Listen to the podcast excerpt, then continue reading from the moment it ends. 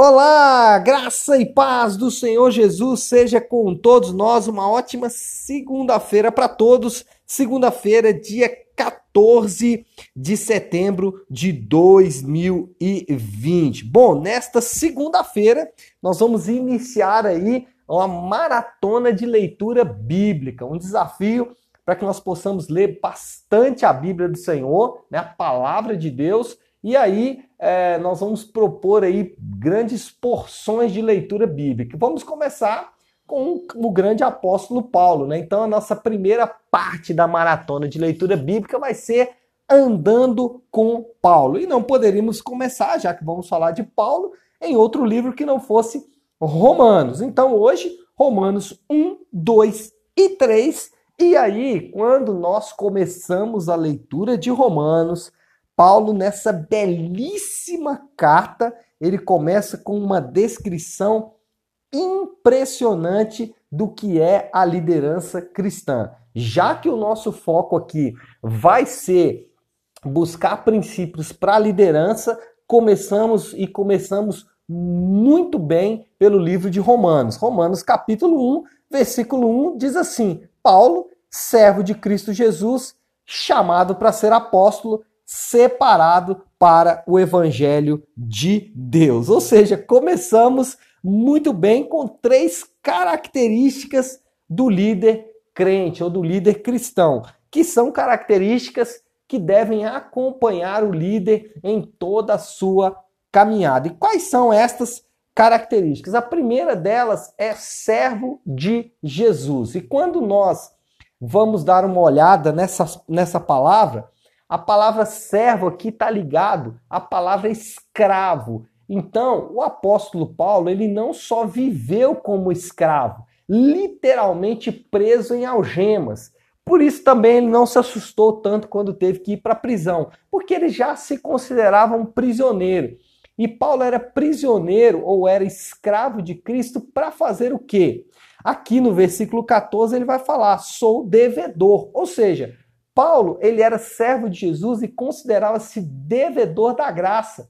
Ele tinha uma dívida que ele queria pagar. E óbvio que isso aí era uma dívida hipotética, porque de fato, né, a dívida, o pecado dele já havia sido perdoado, porém ele queria servir a Cristo de forma que ele demonstrasse toda a sua dependência de Cristo. Quando nós trazemos isso para nossa própria ação ministerial, nós vamos perceber que não há como ser líder ou é, atuar no ministério cristão a não ser como servo. É, a, a semana passada eu falei sobre isso na pregação, quando Jesus estabelece a forma como nós vamos exercer poder sobre as pessoas. Veja bem, o Estado exerce poder pela força. O dinheiro exerce poder pelos, pela quantidade que você tem. É, o status exerce poder exatamente pela vida em que vive. Mas nós, como cristãos, nós exercemos poder pela nossa capacidade de servir as outras pessoas.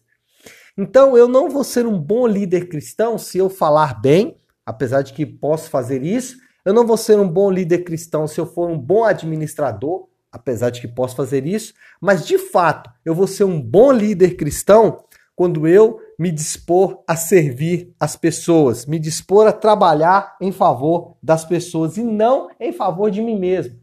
Quando eu trabalho em favor das pessoas, não importa o que aconteça comigo, não importa se eu vou ser reconhecido ou não, não importa se eu vou ser censurado ou não, não importa o que vai acontecer comigo. Por quê?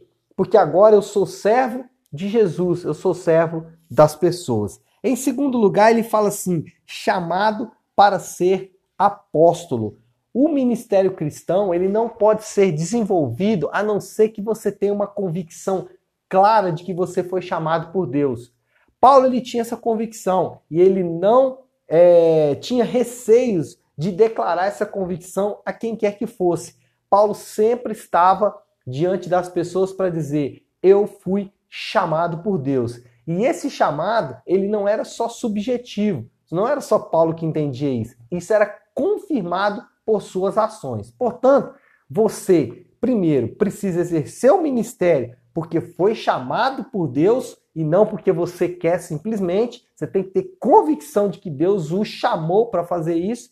E em segundo lugar, as pessoas precisam confirmar o seu chamado. O seu chamado não pode ser uma agência secreta. Precisa ser claro para as pessoas verem. Em terceiro lugar, ele fala assim: separado para o evangelho. Ou seja, a mensagem principal de Paulo não era uma mensagem psicológica, não era uma mensagem de autoajuda, não era uma mensagem é, que buscava simplesmente mudar a mente ou as atitudes e os hábitos das pessoas, mas a mensagem tinha como propósito transformar o coração das pessoas e tirar as pessoas de uma danação eterna, de uma condenação eterna e levá-las então para a salvação em Cristo Jesus. Então, nós temos é, o modelo de Paulo, que é servo, chamado e separado para o evangelho. Então, que nós possamos meditar nesta palavra e aplicar isso também ao nosso chamado ministerial, tá bom? Que Deus te abençoe e uma ótima e excelente semana para todos nós.